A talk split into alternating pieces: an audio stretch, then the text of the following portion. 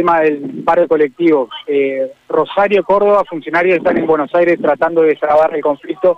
¿Por qué usted no fue eh, o si Santa Fe no está presente allá? Rosario, Córdoba y Santa Fe. Acabo de hablar recién con el intendente de Rosario y el intendente de Córdoba. Lo que estamos tratando es en conjunto tratar de destrabar este conflicto del transporte público de pasajeros. ¿Para qué? Para que desde la FATAC puedan firmar el convenio. Hay algunas provincias que no quieren hacer lo que estamos nosotros tratando de hacer, y no hay que estar presencial en un lugar para poder hacer, hace minutos he hablado con los dos intendentes, estamos en el mismo objetivo tratando de trabajar en conjunto, en conjunto y que se firme, y que se firme un convenio, hay algunas provincias que lo quieren hacer, eso trae implícito algunos cambios, estamos trabajando, lo vengo siguiendo minuto a minuto con ellos dos. Más subsidios, que es lo que reclaman por ahí las empresas, eso se puede llegar a dar provincias que va a pedir Lo que se está dando es que algunas provincias no quieren sumarse a los subsidios.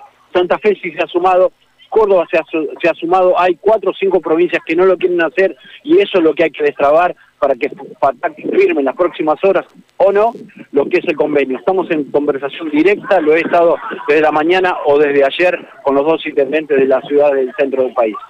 Y en este contexto, Emilio, bueno, eh, en diálogo permanente con los empresarios del transporte en la ciudad de Santa Fe, o estas son negociaciones que se definen en otro ámbito? Son negociaciones, el conflicto no es puramente de Santa Fe, el conflicto es un conflicto a nivel nacional que va mucho más allá de un subsidio o no, sino es la toma de posición, nosotros hicimos las tres cosas que tenemos que hacer, ustedes lo saben, hubo cambio de recorrido de algunos barrios, hubo importes del municipio, millones de pesos volcados al sistema, pero también nosotros estamos hablando de replantear el sistema durante este 2022.